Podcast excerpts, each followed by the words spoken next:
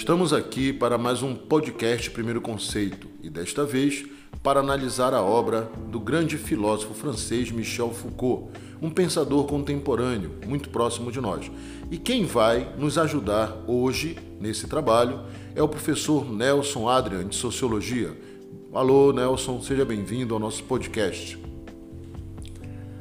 Obrigado, professor Jeffrey. Estamos aqui mais uma vez para fazer alguns estudos, fazer algumas análises referentes a temas e autores pertinentes ligados às ciências humanas e que, de alguma maneira, direta ou indiretamente, podem servir como referencial teórico para essa árdua tarefa que é a redação.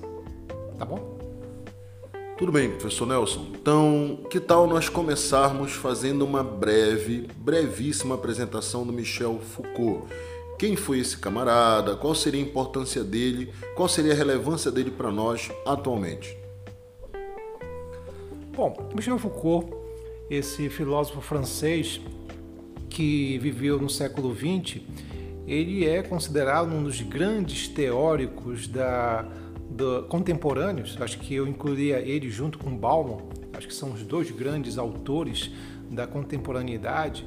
E o que é bacana no Michel Foucault é que ele não aborda apenas aspectos ligados a, a um único tema. Ele é aquele tipo daquele autor que ele aborda de tudo um pouco. Ele aborda desde sexualidade, política, ideologia, é, criminalidade, aspectos institucionais, violência. Ele é um tipo do autor polivalente, a gente pode chamar assim, porque ele faz uma análise muito legal sobre vários temas. E nesse caso, a gente tem que considerar que isso é realmente um mérito porque ele faz essa análise em uma coerência impressionante, incrível mesmo. Muito bem, professor Nelson. É, o, o Michel Foucault ele trouxe para nós algumas análises, como o senhor falou, que são bem originais, certo? E ele também desenvolveu, digamos assim, alguns conceitos que são bastante significativos para nós. Entre esses conceitos, nós temos a ideia de microfísica do poder. O senhor poderia falar um pouco para nós sobre essa questão? Ok.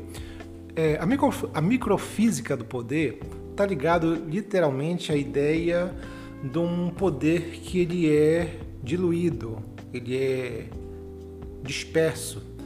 Porque é mais ou menos assim. A, quando a gente fala muitas vezes sobre poder, a gente pensa normalmente na ideia do Estado, na ideia de política, né? a poder como uma, a um aspecto, algo ligado a, a uma hierarquia, uma, um, algo não, ver, não de maneira horizontal, mas vertical. Mas a gente tem que entender que nas ideias do, da microfísica do poder existe a questão de que o, o, o poder né, que pode levar à violência, pode levar à violência, está na verdade em todas as relações. Então, o poder não é simplesmente algo, alguma uma ação ligada a uma a ideia de política simplesmente, a uma relação é, é, vertical. É algo que está em todas as relações. Então, todas as relações estão sujeitas à ideia de poder e, consequentemente, à violência. Então, eu gostaria de estabelecer aqui uma, uma relação. Nós falamos em microfísica do poder e dizemos que o poder ele não é algo que se estabelece só, digamos assim, por parte do Estado sobre a sociedade, mas o poder ele se, se estabelece em nossas relações familiares, em nossas relações é, empregatícias e tudo mais. E a partir dessa discussão da microfísica do poder, eu posso trazer para trabalhar a questão da responsabilidade ética do cidadão, só vou dar um exemplo aqui bem básico para nós podermos é, explanar melhor essa questão. Por exemplo, há entre nós um, um, um senso comum que costuma atribuir apenas aos políticos é, a responsabilidade sobre problemas em nossa cidade. Por exemplo, questão do lixo, questão da corrupção, questão sobre o trânsito. E quando Michel Foucault trabalha a microfísica do poder, será que eu posso trazer essas responsabilidades também para a questão do indivíduo? O indivíduo também é, de certa forma, responsável pela, pelo combate à corrupção, pela questão do lixo e por outras questões que nos atormentam tanto neste nosso mundo contemporâneo? É, eu diria, Jeff, assim, que o que o Michel Foucault aborda é a relação né, ela destaca que todas as relações estão sujeitas ao poder e, consequentemente, isso pode levar à violência. Em parte é isso que você falou, mas em parte isso também pode estar tá, tá relacionado à ideia de que a relação de violência, de poder, que pode levar à violência, pode acontecer, por exemplo, numa relação entre namorados, numa relação entre pai e filhos, numa relação entre médico e seu e e o seu paciente, tá? a relação entre professor e, e, e o aluno. Tá? Porque muitas vezes a ideia do, do poder está relacionada à ideia de um conhecimento a mais que um tem sobre o outro. Então isso pode estar ligado à ideia de um poder que pode consequentemente levar à violência, como é o caso muitas vezes do médico de saber muito mais sobre alguma coisa do que o paciente, do professor saber muito mais do que o, o aluno e assim vai. Agora é claro, tem que entender que quando existe uma relação, vamos supor, entre, do, entre, entre dois namorados, é verificar que essa relação é, é, é entender que não existe uma relação em que os dois mandam os dois têm os mesmos poderes. Não funciona assim, é o que o Michel Foucault tenta mencionar pra gente. O que ele menciona pra gente é que alguém, direto ou indiretamente, manda. Eu não preciso chegar a dizer assim, olha, eu mando mais do que a minha esposa, ou a minha esposa manda, do que, manda mais do que eu. Não, muitas vezes o poder ele é uma coisa que a gente pode chamar assim de sutil. Ele tem uma, uma sutilidade tão grande, é algo tão quase que passa despercebido que a gente quase não verifica, não percebe em si. Então, o poder, é, é, é essa microfísica do poder, ele está relacionado a isso. Não é algo implícito, algo forte. Aliás, não é uma coisa que é evidente. Pelo contrário, muitas vezes é algo muito discreto. Vamos lá. É, dentro dessas discussões que Michel Foucault faz, é interessante que nós possamos citar alguns livros dele, certo? E entre os vários livros que ele escreveu, tem um que se tornou um grande clássico para galera que estuda história, para galera que estuda sociologia, para o pessoal da filosofia, para a galera das ciências políticas, que é o livro Vigiar e Punir. Qual é a importância desse livro dentro, digamos assim, de uma análise da sociedade contemporânea e como é que esse livro poderia é, ser uma leitura que nós diríamos assim, uma leitura libertadora? É, o que é legal, por exemplo, na, nesse livro fantástico chamado Vigiar e Punir, é que ele aborda, nesse caso, um poder que ele já é, ele, ele já seria um inverso do, da microfísica do poder. Enquanto a microfísica do poder, o, o poder está em qualquer relação, a, a, a, o, no livro Vigiar e Punir, as relações de poder eles fazem parte de uma de, um, de instituições é, supra, de instituições macro que é o caso muitas vezes do Estado estabelecendo um poder sobre as pessoas ao criar, por exemplo, leis, regras, onde a pessoa pode ser punida, ou então é, na criação de instituições né, fechadas, disciplinares, que proporcionam também a ideia de poder e, consequentemente, a ideia de violência. E uma coisa, professor Nelson, como é que o aluno ah, como é que um, candidato ao Enem que está nos ouvindo, como é que ele pode utilizar esses conceitos do Foucault, essas discussões estabelecidas pelo Foucault na sua redação? Como é que isso pode servir como um repertório sociocultural que é exigido hoje pelo Enem? Bom, se você pensar que ah, os temas da redação estão todos voltados a, a temas bem atuais, ligados muito ao cotidiano, vai pensar que temas como a violência contra a mulher, a violência contra o menor, tá? a, a violência entre as relações, entre as instituições, tá? a, a ideia de hierarquia na sociedade, tudo isso são coisas que podem ser destacadas e analisadas a partir da, da obra do Michel Foucault. Por exemplo, no livro Vigiar e Punir, é, ele faz uma análise, ele começa falando um pouco sobre a sociedade do suplício. Esse termo suplício vem de tortura, as pessoas eram supliciadas, torturadas em praça pública para que todos pudessem ver. Só que essa regra ela vai mudando quando chega a modernidade. E aí vai ser, vão ser criadas as chamadas instituições disciplinares, fechadas, onde as pessoas elas entram e elas são disciplinadas, controladas controladas, até com alto grau de tortura. E aí você pode mencionar, no caso, num tema como esse, o papel das instituições fechadas, o papel, por exemplo, da escola, o papel, por exemplo, da, da dos hospitais, dos manicômios, ou a, a, a, ideia, por exemplo, dos presídios, né? a ideia da, da população carcerária, tudo isso você pode abordar perfeitamente sobre esse, esse tema das instituições é, fechadas. Se tu se, se quiser analisar, por exemplo, o caso da, da microfísica do poder, aí você tem um leque ainda maior de opções, porque você sabe que, infelizmente, a violência hoje em dia é uma característica muito forte da nossa sociedade. Aliás, vivemos numa sociedade extremamente violenta. Vivemos numa sociedade extremamente racista, autoritária, violenta, conservadora.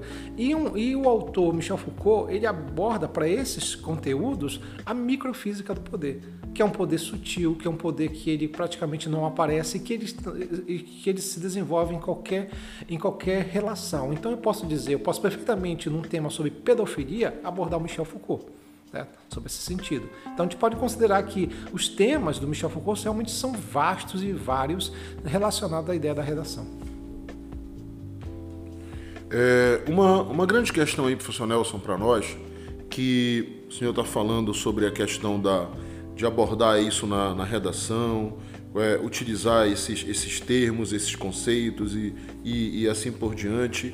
Existe então, por parte do, do Michel Foucault, um certo compromisso com a construção e a consolidação de uma sociedade verdadeiramente democrática, porque assim, é, a gente está muito acostumado aqui no Brasil a pensar a democracia somente a partir da ida à urna, né, votar, escolher presidente, escolher governador, escolher deputado, senador, e não há, por exemplo, por parte do brasileiro, eu posso estar digamos assim, sendo injusto aqui, mas não há por parte do brasileiro muitas vezes uma ideia de que a democracia exige dele uma responsabilidade. Né?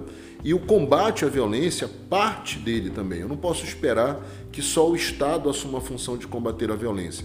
Dentro dessas discussões da microfísica do poder, é, há o espaço para o indivíduo digamos assim, enquanto responsável também por esse combate à violência, por uma construção de uma sociedade, é, é, digamos assim, mais pacífica? Bom, é, o Michel Foucault ele não tem, ele não faz uma análise sobre, um, sobre, de maneira engajada sobre esse aspecto. Né? Ele não aborda tanto essa questão.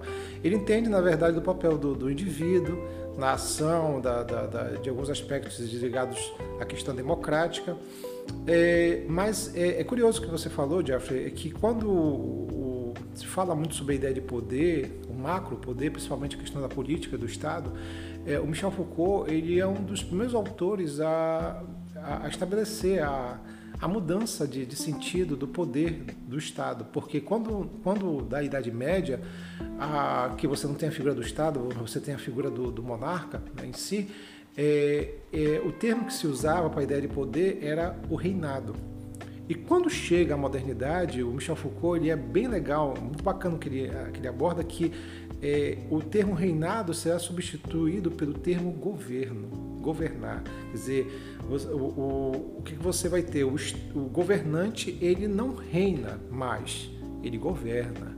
E governar parte da ideia de um princípio mais o que laico, mais racional, mais burocrático, mais pragmático. E nessa ideia de governar, você tem, é, ele tenta destacar a ideia de que deve existir uma conciliação com os direitos das pessoas. Porque governar não é simplesmente aquela coisa de cima para baixo. Não. Governar é você administrar uma sociedade, que é, governante vai fazer isso, mas não, é, não ultrapassar o seu direito, os seus deveres, ou não abusar do seu poder, ou não é, é, impedir o direito das pessoas, a, principalmente do ponto de vista democrático, porque as pessoas elas têm direitos, mas elas também têm deveres. Sabe? Então, entender na verdade que o, o, Michel Foucault ele faz uma análise sobre isso, né, de sentido macro, e destaca que a modernidade ela não vem com o sentido de reinar, mas sim com a ideia de governar. E governar é você conciliar os teus interesses com os interesses democráticos das outras pessoas. As pessoas, elas têm direitos dentro de uma sociedade democrática. E aí você precisa conciliar isso, o que não é uma coisa muito fácil numa sociedade, mesmo ela democrática. Quer dizer, o governante tem essa, esse princípio, diria assim.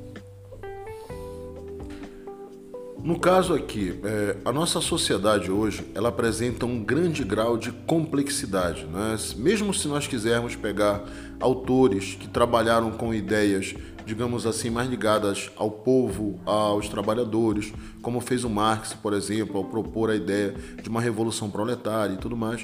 A nossa sociedade hoje é muito mais complexa e as demandas elas são muito mais complexas, certo? É, por exemplo, Hoje nós temos vários grupos sociais, como o grupo LGBT, nós temos os, os negros, nós temos as mulheres, nós temos os adolescentes, nós temos aí vários grupos que são identificados como minorias, que eles precisam ser olhados pelo Estado, que eles precisam ser olhados pela sociedade e que eles precisam ter os seus direitos reconhecidos.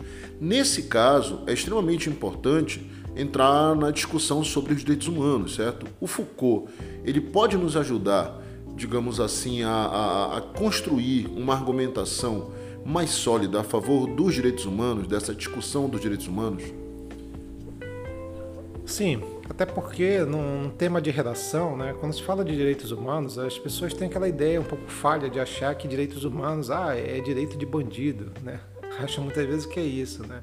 E não tem nada a ver. O direitos humanos é um direito que basicamente todo qualquer toda e qualquer pessoa possui. São coisas básicas e essenciais tá?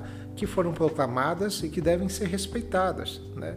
Então, estamos falando de direitos é, essenciais, fundamentais de qualquer ser humano, de qualquer pessoa, certo? Não criar aquela ideia de que ah, é coisa de ah, é vagabundo, coisa de bandido, que essa aqui, isso é o que o senso comum fala.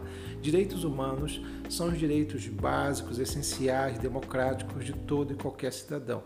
O Michel Foucault, então, ele menciona essa ideia e destaca, por exemplo, o direito das mulheres, a direito das minorias, né? Que a gente pode incluir minorias, que não dá para dizer que ah, não é minoria pelo tamanho, mas sim pela ideia de opressão, de direitos. Então, pessoas estão mais sujeitas à violência, à desigualdade, à pobreza, ao racismo, ao preconceito, no caso, como é o caso da, da, das mulheres, como é o caso das crianças, é o caso, por exemplo, dos, dos pobres, é o caso dos, dos homoafetivos, dos negros, entendendo? Então essas minorias sofrem mais. Então o Michel Foucault, ao abordar a ideia, por exemplo, da, do direito do, do cidadão, direito das pessoas em si, fatalmente acaba analisando, por exemplo, o abuso desses poderes que pode se desenvolver. Um exemplo disso é bem claro, é o caso das instituições alguns chamam de instituições totais ou instituições disciplinares, aonde as pessoas muitas vezes elas entram nessas instituições e elas são controladas e moldadas e muitas vezes são torturadas.